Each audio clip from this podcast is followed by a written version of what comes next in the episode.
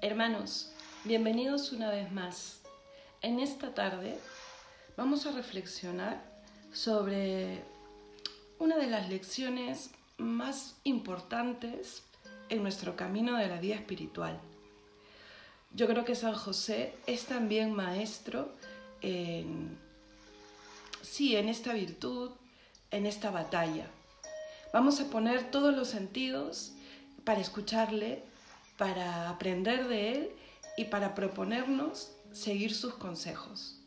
Y para eso necesitamos a Dios. Por eso vamos a rezar en el nombre del Padre, del Hijo y del Espíritu Santo. Amén. Señor Jesús, estamos aquí cumpliendo nuestra cita diaria en esta tarde, muy cerca a tu corazón, pidiéndote que no nos sueltes de las manos nunca, pidiéndote que nos ayudes a no soltarnos de ti. A San José le pedimos su intercesión, porque sabemos que como Padre amoroso, cumple su promesa de interceder y de enseñarnos todo lo que él ha aprendido a lo largo de su vida contigo. Señor, que te elijamos siempre a ti, por sobre todo tú. Amén. En el nombre del Padre, del Hijo y del Espíritu Santo. Amén. San José nos vuelve a recibir en su carpintería. Cerremos nuestros ojos y hagamos el ejercicio de una buena composición del lugar. Abrimos la puerta que separa la casita de Nazaret del lugar donde trabajó todos los días San José con sus manos y con su alma, ahí donde instruyó a Jesús, no solo en el trabajo manual, en muchas otras cosas, en orar al Padre, en seguir las tradiciones que también José aprendió de su padre. Le enseñó a ser hijo y José aprendió de Jesús a ser padre. Y ahí en la carpintería, José nos dice nuevamente que sabe que deseamos encontrarnos con Dios, ahondar en sus misterios divinos y adquirir una sabiduría del cielo que nos lleve por el camino de la virtud. San José también nos dice que sabe que muchas veces nos sentimos tentados, asediados por el demonio, y tenemos miedo de no salir airosos, de ofender a Dios.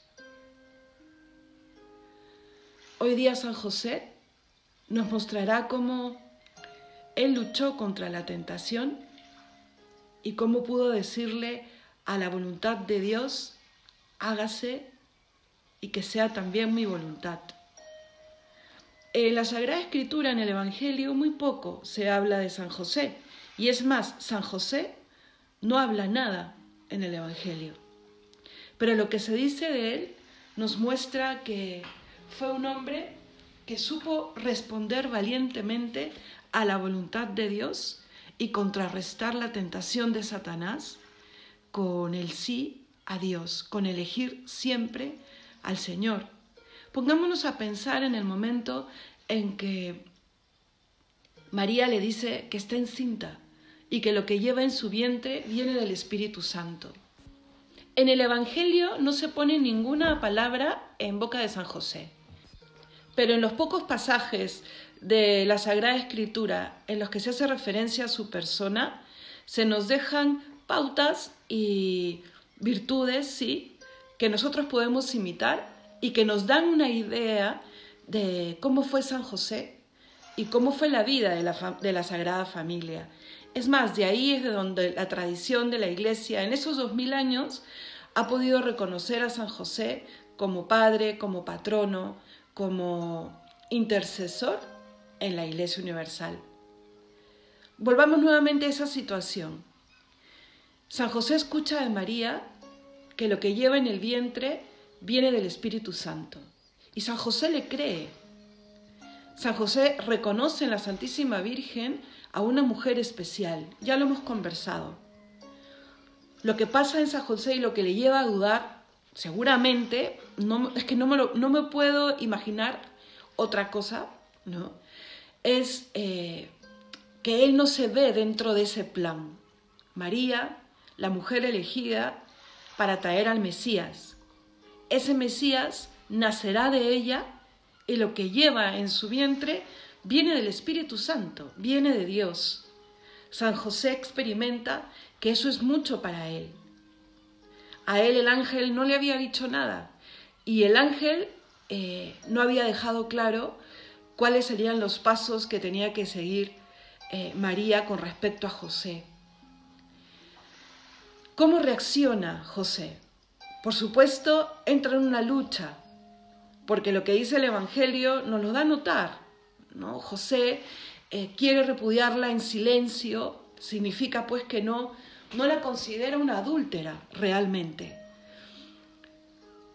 Pero esa escuela de oración por la que recorrió San José a lo largo de los años de su juventud, ese recurso a Dios, al silencio, a la reflexión y a la introspección, le ayudaron en esas horas de, duda, de miedo, mm, de confusión. Y en el momento en que Dios interviene y en sueños le dice que no tenga miedo y que lo que hay en María viene del Espíritu Santo y que Él le pondrá por nombre Jesús y que Él será el Padre aquí en la tierra, José no dudó más. Estarían los mismos miedos, porque se miraría al espejo y diría, ¿quién soy yo para todo esto? Pero su sí a la voluntad de Dios pudo más. Y esto se repitió varias veces, cuando tiene que salir a Belén, cuando tiene que huir a Egipto, cuando tiene que volver a Nazaret. Ya lo hemos visto y lo podemos reflexionar muchísimas veces y de ahí sacar eh, grandes enseñanzas. La voluntad de Dios por encima de todo, por un lado, y por otro lado, nadie da lo que no tiene. Si tú no estás acostumbrado a abrazar la voluntad de Dios en las cosas pequeñas, en el día a día, no pretendas que cuando venga una prueba más grande, tu intuición te llevará a reconocer la voluntad de Dios y tu voluntad se querrá doblegar a la voluntad de Dios. Tenemos que crecer en la fe, en la esperanza y en el amor a Dios todos los días. Jesús nos lo dice en el Evangelio. El que es fiel en lo poco será fiel en lo grande. Y también al contrario. El que no se ha ejercitado en la fidelidad es muy probable que luego sea infiel en proyectos mayores. Pero no nos olvidemos que estamos hablando de un proyecto en donde Dios quiere tener una historia con nosotros. No creamos pues que si le decimos no a Dios viene Satanás y Satanás podrá más y o sea, es una historia en la que el Todopoderoso se hace cercano y entrega su amor dándonos al Hijo. O sea, a Dios no le basta solo eh, el crearnos y el decirnos que nos quiere nos muestra ese amor extremo, dándonos eh, el camino para llegar al cielo, poniéndose Él como camino para llegar al cielo. Por eso es que espera de nosotros una respuesta en el amor. No le basta que solo cumplamos la ley de los mínimos. Él quiere amor. Y por supuesto en esto siempre habrá una lucha. Nos dice que luchemos por ser mejores, por Él y para Él. Aprovechemos esta cuaresma porque además de estar recorriendo los 30 días hasta la fiesta de San José, estamos recorriéndolo en la cuaresma. Comprendamos más y mejor de qué se trata este camino de 40 días para nosotros y para Jesús, lo que significó para Jesús. Y así podemos aprender un poco más. Imagínate que es tu última cuaresma. Y no lo digo desde el punto de vista eh, fatalista, todo lo contrario. Te digo para que la aproveches mucho más, para que, no sé, el temor se convierta en santo temor y te lleve a decir, no quiero perder esta oportunidad, porque la cuaresma es una ocasión, una gran oportunidad para conocer más a Jesús, para preparar nuestro corazón mejor para las luchas del día a día, para elegirle, para este entrenamiento del que hemos estado hablando en los días anteriores. Y para que no nos pase lo que también les pasó a los apóstoles. No sé si, se acuerdan ese pasaje en el que eh, Jesús está en camino a Jerusalén. Significa que ya han vivido por lo menos tres años con Jesús o están en el tercer año. Y Jesús le dice que va a Jerusalén y que va a Jerusalén a entregar su vida ahí y que vendrá su reino. Y ellos pues siguen un poco en lo suyo, ¿no? Son amigos de Jesús, son compañeros de Jesús, se dejan formar por Él, pero todavía un poco en lo suyo. Nos puede pasar a nosotros. Y nosotros tenemos mucho más de lo que tuvieron los apóstoles. Tenemos la luz de la gracia que llegó con la resurrección. Sabemos que Jesús es Dios. Tenemos la fuerza de lo alto que llega a través de la vida de gracia. Pero tenemos que estar en vida de gracia. Si no, si nos alejamos y nos mantenemos al margen del camino, si vivimos esta ley de mínimos que les decía hace unos minutos, de cumplir lo, básico para sentirme, entre comillas, seguro de no perder el cielo, si vivimos pues ese amor que es un poco eh, tibio, ¿no? Que finalmente yo no sé si es amor. Si nos conformamos con esa vida cristiana, nos puede pasar y podemos eh, ver el camino con Dios y entender el cielo de una manera muy equivocada. Los apóstoles responden diciéndole, quiero estar yo en el primer puesto y yo en el segundo. Los otros diez se enfadan con estos dos y empieza a haber pues una lucha de poderes, muy propio de los hombres, ¿no? Y Jesús les vuelve a dar lección y les dice, el que quiere ser el primero, que se haga el servidor. Los forma, pero Jesús experimentaría por qué no entienden todavía. También nos quiere venir a decir hoy día un poco eso, que comprendamos, que sepamos que no es una lucha simplemente de que, en que no seas malo para que puedas aprobar. No, se trata de elegir entre el bien y lo mejor. Se trata de elegirle a Él. Y se trata de tener los ojos bien abiertos para comprender cuáles son las formas para alcanzar ese bien que añoramos. Esa vida buena que luego nos llevará a dar resultados positivos en los distintos ámbitos de nuestra vida. Y hay que, así como se nos manda conocer al Salvador y todas las herramientas que Él nos da para alcanzar el cielo, Jesús también nos dice, conoce al tentador lo suficiente para que puedas reconocer cuáles son sus ardides con las que nos quiere tentar, probar y alejar del camino. Existe un combate espiritual. Si nosotros queremos cerrar los ojos a esto, caeríamos en una red peligrosísima. Dicen que la primera gran tentación de Satanás y una de sus grandes victorias hoy en día es convencernos de que no existe. No es un cuentito para, para portarte bien, ¿no? El angelito malo y el angelito bueno. No, Satanás existe. Y Satanás le ha jurado a, Dios, vengarse de él a través del hombre. Entonces está como león rugiente buscando a quien devorar. Atentos, alertas, vigilantes y con Dios, y no perderemos la batalla. Al contrario, podemos darle a Jesús eh, la victoria permanentemente eligiéndole a Él. ¿Para qué se fue Jesús 40 días al desierto? Uy, se podría decir muchísimo. Pero yo me quiero quedar con esto de aprender que en esos 40 días Jesús se retira para interiorizar, para prepararse y llevar a cabo su misión, porque iba a empezar su vida pública, para escuchar mejor la voz del Padre. En fin, nuestra cuaresma tiene que ir por ese camino también, interiorizar, conocernos mejor, conocerle mejor. Y combinarlo con las tres prácticas que la Iglesia siempre ha recomendado, mirando al mismo Cristo, la oración, el ayuno y la limosna.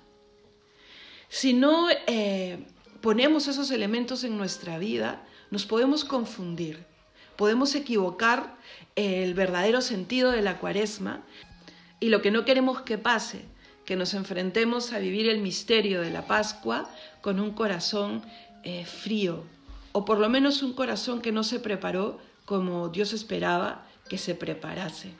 Y algo sucede al finalizar los 40 días. Jesús se enfrenta a Satanás y nos da así también lección. ¿no? Y por eso quedan los evangelios. ¿Qué cosa podemos reconocer en las tentaciones de Jesús vinculado a este tema? Al tema de directamente de vencer a las tentaciones. Podemos reconocer que Satanás siempre tentará de la misma manera, ofreciendo fantasiosamente, porque no lo puede dar, lo que Dios quiere darnos al final del camino, como corona de la vida eterna.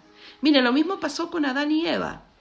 El engaño a nuestros primeros padres fue eh, decirles que si comían de tal árbol tendrían conocimiento del bien y del mal. Finalmente es a lo que llegamos con la gracia y tendremos conocimiento del bien de manera perfecta en el cielo. Pero Satanás eh, los engaña, diciéndoles, este es el momento, esta es la hora, y háganlo sin Dios. Siempre será su engaño. Tú puedes alcanzar la felicidad, el gozo, el poder, sin Dios. Te lo puedo dar yo. Entonces, por eso es el padre de la mentira y lamentablemente conoce la debilidad del ser humano. Y por ahí va su poder realmente, en el engaño y en que sabe cómo tentar, porque más poder no tiene. No le tengamos miedo. Aquí en la tierra, Satanás no tiene el poder de llevarnos a la muerte. Tiene el poder de tentarnos, pero no nos pongamos eh, bajo sus garras para correr el riesgo de perder la vida eterna. Entonces, nuevamente, estar atentos, conocerse, conózcanse, porque Satanás irá tras el talón de Aquiles. Refuercen el ser fuertes, el tener una vida espiritual fuerte y el tener un conocimiento de sí, de las cosas, de las debilidades y de las potencias para saber por dónde ir y saber qué cosa evitar. San José nos dice, es necesario que tengáis una vida profunda de oración, que trabajéis en vuestras debilidades y que hagáis propósitos serios de cambios en vuestra vida. Sí, hermanos, porque si descuidamos la oración, se marchita el alma, como cuando no le damos agua y se deshidrata, mm, peor inclusive, porque ya sabemos lo que es el alma.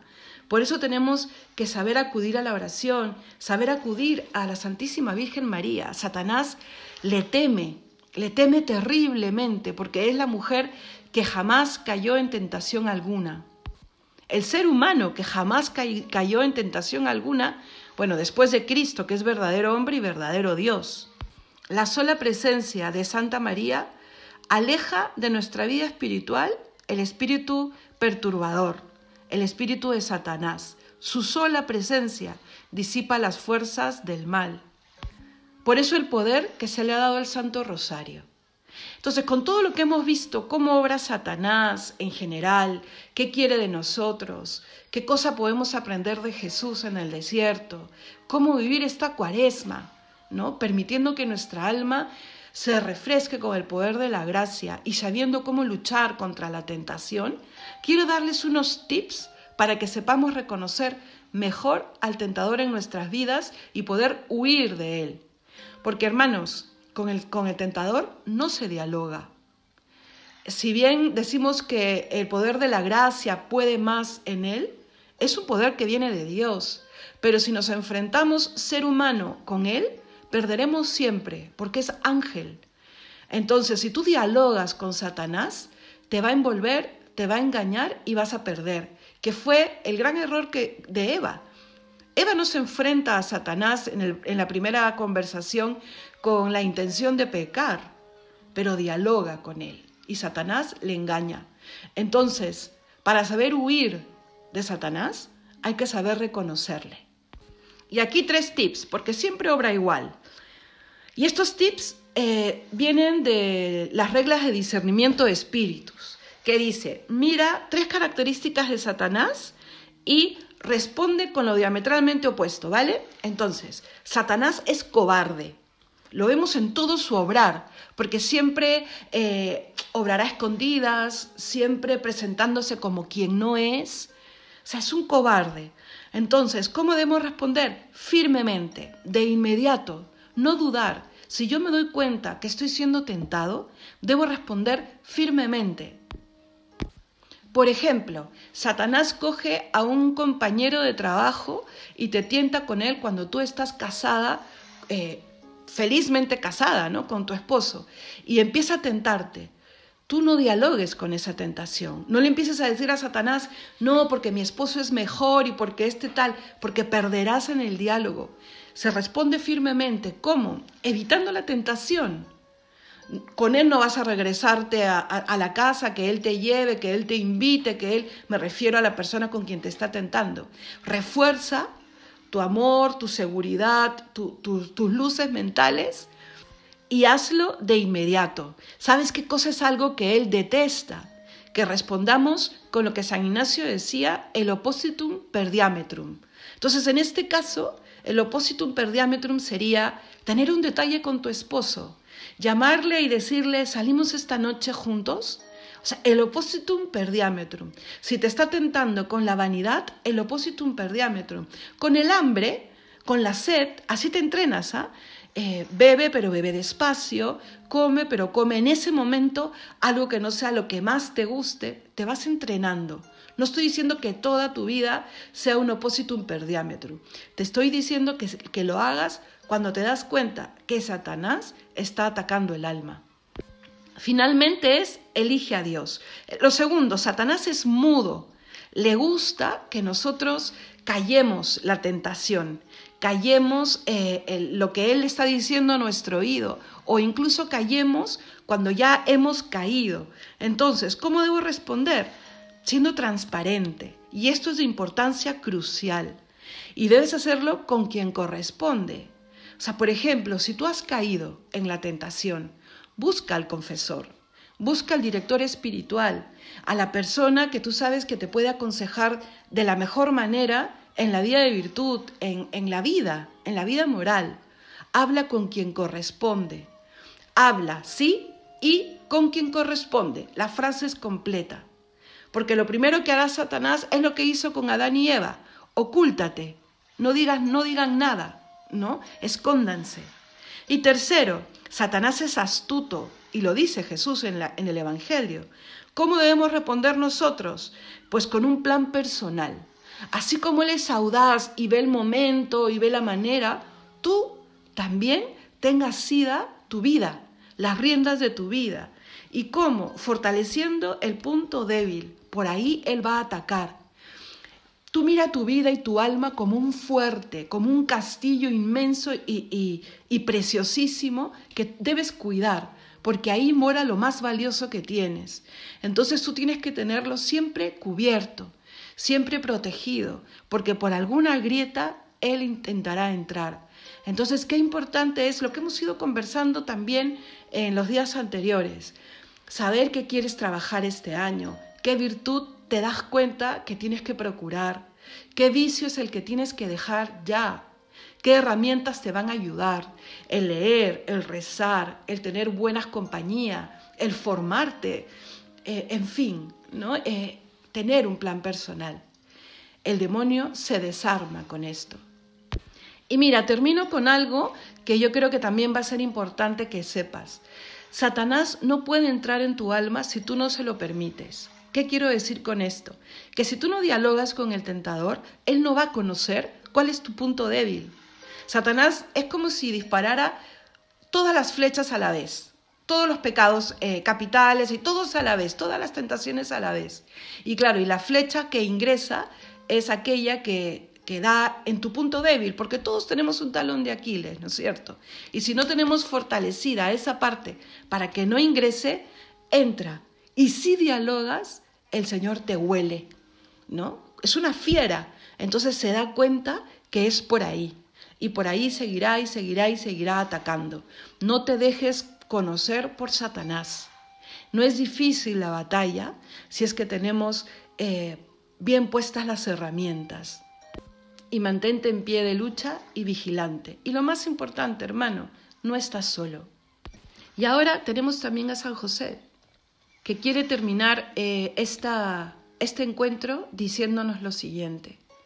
Cuando os sentáis asediados, fuertemente tentados, venid en pos de mí, que en mi carpintería, como terror de los demonios, os armaré con la armadura de Dios y os enseñaré la manera de batallar, de enfrentar y debilitar al demonio con el arma poderosa del Santo Rosario, del ayuno y de la mortificación. Que Dios te bendiga y nos encontramos el día de mañana.